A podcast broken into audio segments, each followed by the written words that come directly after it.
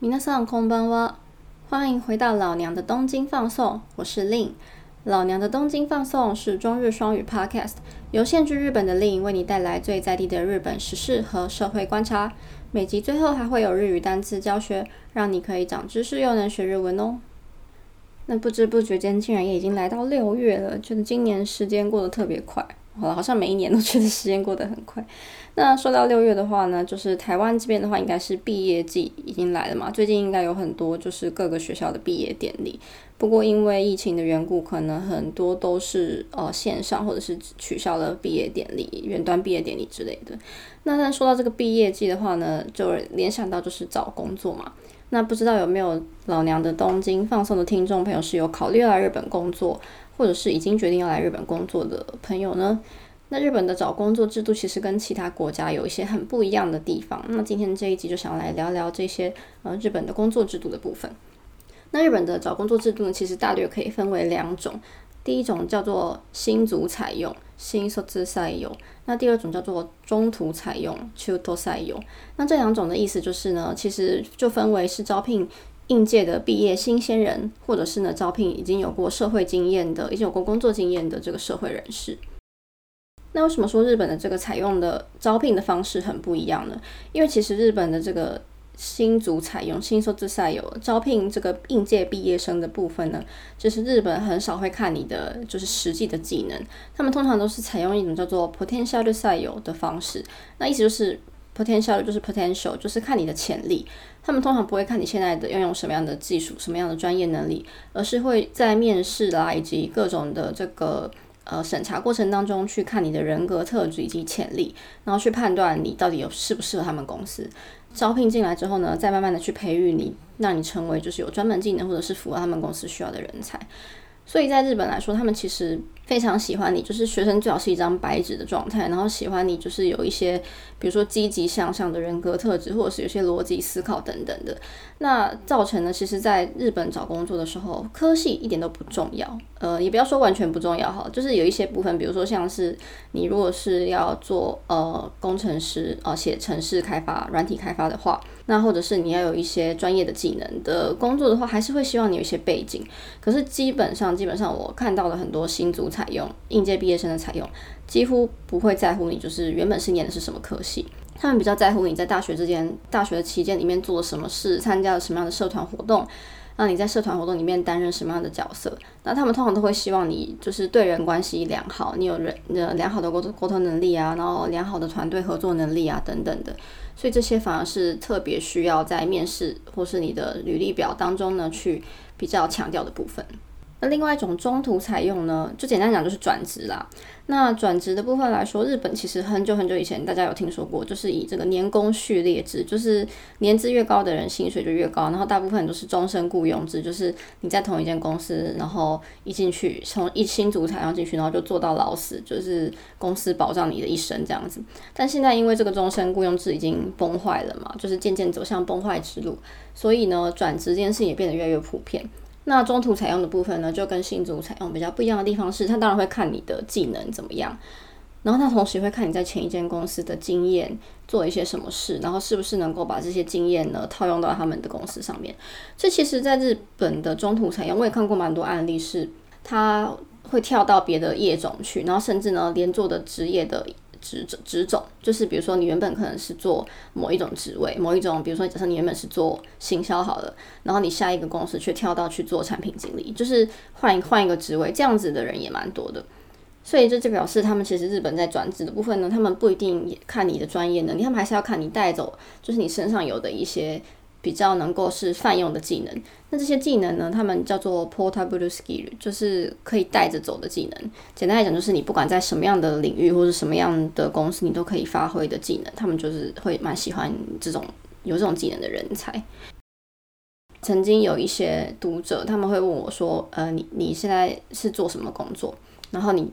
跟你原本大学念的科系有关吗？什么之类的？”然后我都会说。其实没有什么关系，就是如果你要看我的字面上，其实真的没有什么直接的关系。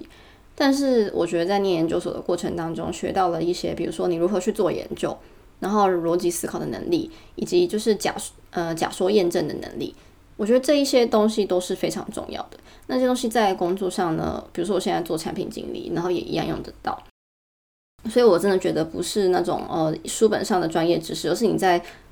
过程当中学到的实做实践的知识呢，会对你的就是求职比较帮助一点。那所以科系名称其实真的不用太在意。如果你是要来日本找工作的同学，你就是现在是还是学生，或是你刚毕业的话，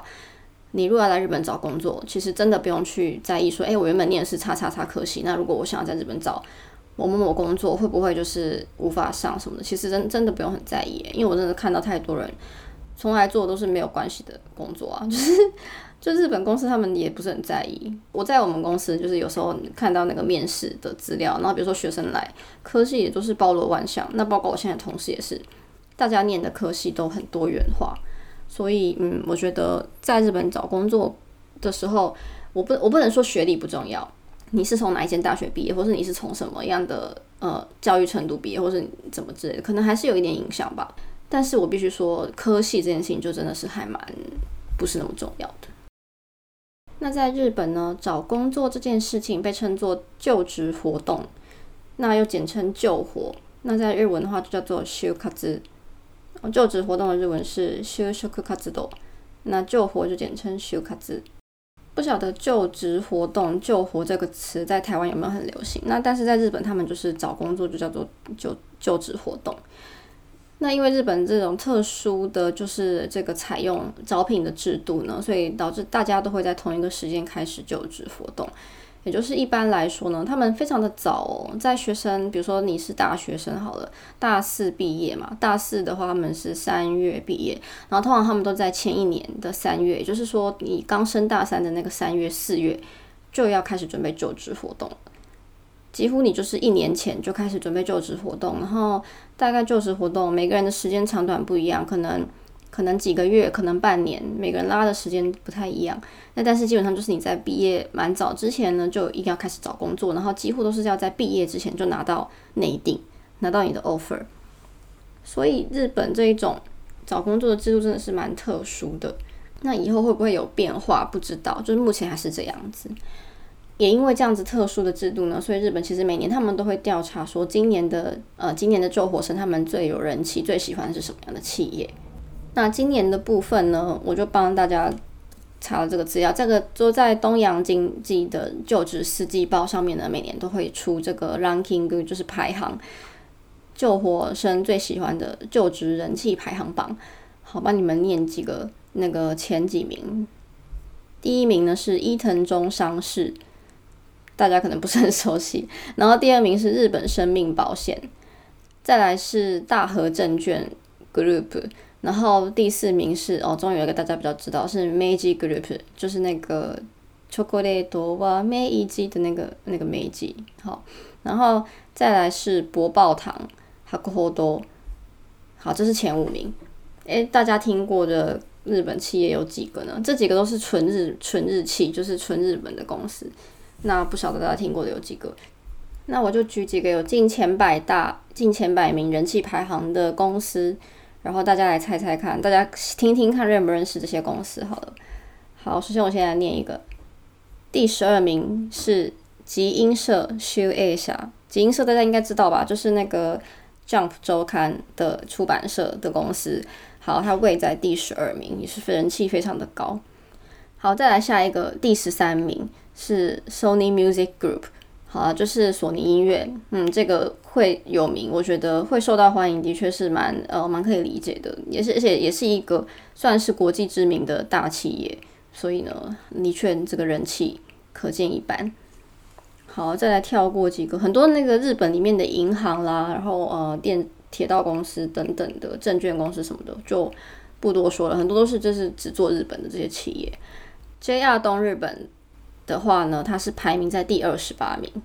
那这就是这个的排名呢，倒是压倒性的男生比较高，男生是排他们第五名，然后女生是排他们第七十八名，也是蛮大的落差，但总和评排名就是第二十八名。然后再来呢，还有一些像是角川卡多卡瓦角川出版社，大家也都还蛮熟悉的吧？然后还有小学馆，分别是排在第五十一名和五十三名。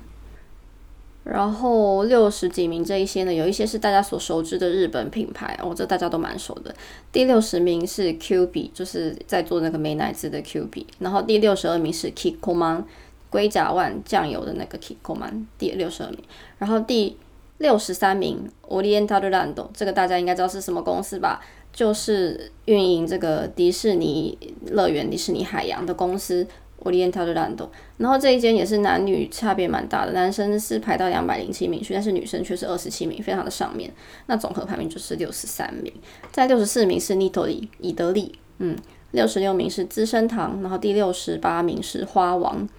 花王很多出很多这个各种的化妆品以及沐浴用品等等的，那还有生活用品。然后六十九名是日清食品，再来大家最爱的任天堂呢，紧接在后，排名在七十名。好啦，非常多前百大的这些公司，真的是非常多大家所熟悉的公司，不只是在日本。我刚念这些，就是不只是在日本，在台湾的各位应该多多少少都有听过的公司吧。那所以在日本呢，其实他们在呃救活生应届毕业救活生的眼中呢，也是挺有人气的。那么讲完了这个救活生的人气 ranking 之后呢？今天还想要分享一个，就是你来日本工作找工作呢，必须要注意的一些，就是美美港港一些小地方。就是我今后呢有想要多增加这样子的单单元啦，就是因为我觉得要来日本工找工作，或是已经在日本工作，然后想要转职的人，或者是站在日本打工度假，打算转工作签的人等等，应该蛮多的。那我想可以分享一些关于日本职场的资讯，也是基于我自身的经验，想说可以多多帮助大家。那今天这一集呢？就想要先来分享一个最基本的东西，就是你找工作呢最重要的一件事情是什么？没错，当然就是薪水嘛。毕竟我们找工作说的说的好听，说是为了一个愿景，或是为了完成什么梦想，其实都是说好听一点是这样子。但是事实上，薪资当然是非常重要的一个点啊，就是我们考量的点，薪资当然很重要。今天就来分享三个常见的日本的薪资制度。然后呢，帮你解说完之后呢，你去看日本的职缺里面写的细节，你会比较容易去比较。因为其实同样假设说，比如说好像是年薪四百万的职缺，同样是年年薪四百万的两个职缺，会因为这个薪资制度的不同呢，造成你实际上领到的钱是有所差异的。所以为了理解这个部分呢，今天就来帮大家讲解一下。首先第一个要讲解的是月给制跟年俸制的差别。好，我我现在直接念的是汉字，月给制就是一个月的月，然后给给你钱的那个给，然后年俸制就是每年的俸禄的年俸。那月给制在日文是给 Q C，那年俸制是年波 C。那这两个东西的差别在哪里呢？第一个月给制，它是最普遍的方式，那就是以月薪计算，每个月给你这样子的薪水，这样。然后每个月的薪水，其实你会看到，通常尤其是开给应届毕业生的薪水，通常都不会特别高。但是这个月给制呢，通常会另外搭配一个 bonus 奖金，那它可能会叫做 bonus，或者是叫做秀油，就是奖金的意思。那搭配这个奖金之后呢，就可以算出你的年薪。那另外年俸制有什么不同呢？年俸制就是跟月给制不同的地方，就是它是以年薪计算，那通常没有另外再加 bonus 的。然后它怎么付给你每个月的薪水？它就是比如说跟你约定了年薪四百万，那它每个月就支付给你年薪的十二分之一，所以就是四百除以十二这样子。那月给制跟年俸制的差别就在这边。那其实很多传统的日系公司很多都是采用月给制，那所以他们可能年月薪不是很高，但是会在每半年给你一个很很大条的一个 bonus，然后让你觉得哦很爽，领钱领得很开心这样。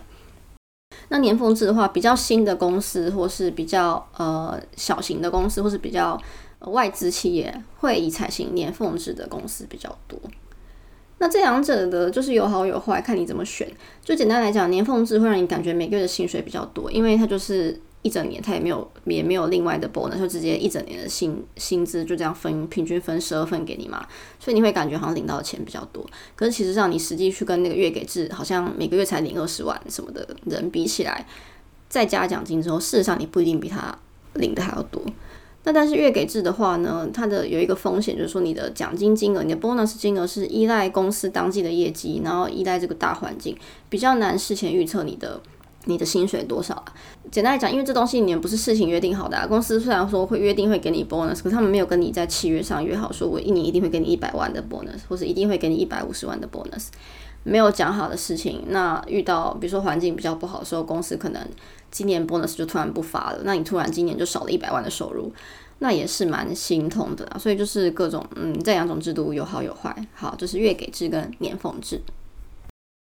再来下一个常见的薪资制度，第二个讲产业首当跟固定产业带。好，产业首当，我现在都直接把汉字念成念的中文，听起来很奇怪。残業手当，然后跟固定残業带。那残業在日文就是加班的意思，然后残業手当就是给你加班的加班费的意思。那固定残業带呢，则是固定的加班费的意思。好，这两种的差别在哪里呢？占优 T R T 这个加班费的部分呢，如果它通常它的职缺上面写的有占优 T R T 的话，就表示它的加班费是另外按照时数计算的，就是你加班加多少就领多少加班费。你可能会想说，这不是很正常吗？为什么还会有就是其他的制度呢？好，现在就要讲这个 Code 占优代的制度。Code 占优代固定固定加班费呢，通常表示你的薪水里面已经事先包含了加班费。哦，所以你要注意，比如说有时候你看到一个有一个职缺是月给二十五万，然后一个职缺是月给三十万，然后就觉得，月给三十万这个不是比较好吗？但是你再仔细往下看，他会写说，kote zan yo dai 用结果机干扣米，就是已经在里面帮你包了四十五小时的加班费喽，所以你这个是这个三十万的薪水是你要加班四十五小时的前提这样子。所以这个 k o d a z a n g y 的意思呢，就是讲说每个月帮你固定包了多少多少时间的加班费进去。然后通常呢，如果你加班的呃加班范围没有超过固定的时数的话，你是不能再额外领加班费的，因为它另外就已经包给你了嘛。那但是如果你没有加超过四十五小时，你加未满四十五小时的话，那钱会被扣吗？其实不会，因为它就是固定加班费，就是它这个钱是一定会给你的。所以简单来讲的话，这个固定产业带固定加班费的。月薪账面看起来比较高，因为它已经事先包含了预期的加班费在里面了。那所以你要比较加班费的时候，你要去呃不是比较加班费，你要比较薪水的时候，你要去看这个月给二十五万跟跟这个月给三十万来说，其实月给二十五万的场合，然后你再多加班了四十个小时，其实说不定你就达到了拿到月薪，其实比那个呃已经包含了固定加班费的月薪还要高。所以这是你必须去比较计算的。那还有就是说，如果你是一个不怎么爱加班的人的话，我觉得你可以尽量避开，就是有公司他给这个固定产业带的公司，因为既然公司会事前包了这个四十小时、四十五小时的薪水给你的话，事前包这个加班费给你的话，就表示他其实预期大部分人都会加的差不多，至少差不多加个二三十个小时、三四十个小时，所以他才会先给你嘛。那你如果不喜欢加班的话，你就去找那些就是加班费实报实领的公司，也许会比较适合一些。再来，日本常见的薪资制度第三个，交通费，交通费是什么？交通费补助以及房租补助。好，那这一个是呃，交通費負担或者是押金或者这两种制度的不同。好，先讲交通费补助，那它有很多种名字，有的公司会叫做呃，交通費負担，或者是交通費全額負担，或者是通勤或者哦。或次提或就反正太多名字，总之就是如果是有交通费或是写通勤的项目，就是这个项目。那日本的公司呢，通常通常都会提供你交通费的补助，你上下班的电车费用通常都是公司帮你出的。那如果是不搭电车的地区，比如说像是北海道或是比较乡下需要开车的地方的话，那些交通费是怎么处理的？我还蛮想知道，如果有就是有经验的，欢迎留言告诉我，因为我还蛮想了解的。那这个以东京的状况来说，或是以呃东东京大阪这些电车比较发达的地方来说，通常公司都会提供你交通费的补助。那有的公司它会是全额补助你的交通费，那有的公司会规定补助上限，就是只能补助你每个月两万，或是每个月到三万，然后超过部分的需要你自己自费。那为什么公司要规定上限？其实是因为有些人他真的会住得很远，然后他就真的给你。通勤来上班，我真的听过有人就是搭新干线上下班的，在台湾应该有人搭高铁上下班吧，就是也不是一件很奇怪的事，但是就是以公司的财政状况或是他的经费、他们的控制来想，他们就想说，嗯，设一个上限，对他们来说是比较安心的。但是全额补助的，全额补助你就是每个月买月票的公司也蛮多的啦。好，再下一个是房租补助，那房租补助呢，其实就有一些佛心比较佛心的公司会提供员工的房租的补贴。通常都不会是全额啊，都是一部分这样。那通常他们都会在附带一些条件，比如说你想要领有着享有这个房租的补贴，是你要必须住在公司的徒步圈内，比如说要在三公里范围内，方圆三公里范围内等等哦之类的条件呢，就会补助你。然后还有就是你如果呃有领押金，押金，押金就是房租，你如果有领房租的补助的话。就不能领那个刚刚的交通费的补贴之类的。那有一些是可以两边都领，反正这每间公司的规定都不太一样。那简单来讲呢，就是说交通费的补贴是基本上每一家公司都有，那但是房租补贴不一定每家公司都有。然后这两个项目来说，每一间公司给的内容都不太一样，这是比较需要费心去了解一下的部分。但是我可以说一句话，就是说，如果你找了一间公司工作，那他不补贴你交通费的话，那你就要很怀疑这间公司是不是黑心企业，因为补交通费这个太基本、太基本了，是一定要有的。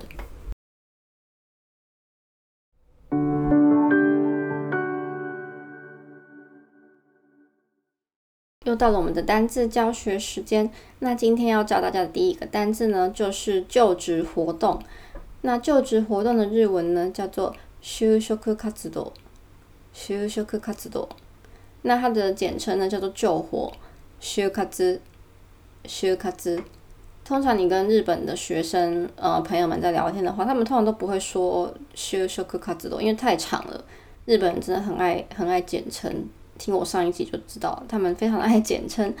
所以呢，你跟他们讲就职活动，就是讲救火，修卡兹就会比较通顺，比较好用。再来是第二个单字，第二个单字要教大家的是采用。采用其实它翻成中文就是录取，呃，招聘人员的意思。那它的日文发音念作採用，採用。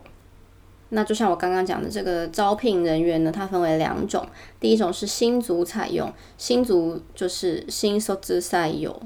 新卒採用。那第二种是采用转职的人员，然后招聘转职的人员叫做中途采用。那中途采用的日文呢是。中途採用，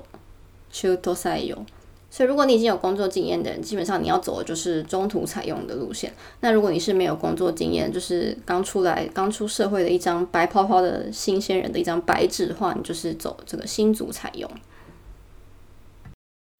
那今天讲了很多关于找工在日本找工作的话，以及薪资制度等等的事情。那不管你是有要想要来日本找工作，或是没有要来这边找工作，或是你已经在日本工作的，希望这些内容都可以对你有一些帮助。那如果你觉得喜欢今天的内容的话呢，不要忘记到我的呃 podcast 下面留一个五颗星的评论，或者是也可以到我的 Instagram 留言，告诉我你的感想哦。那我的 Instagram 账号是 l i n z o m a j p 林走马 j p。好，那我们今天节目就到这边喽，下次再见，马达呢，拜拜。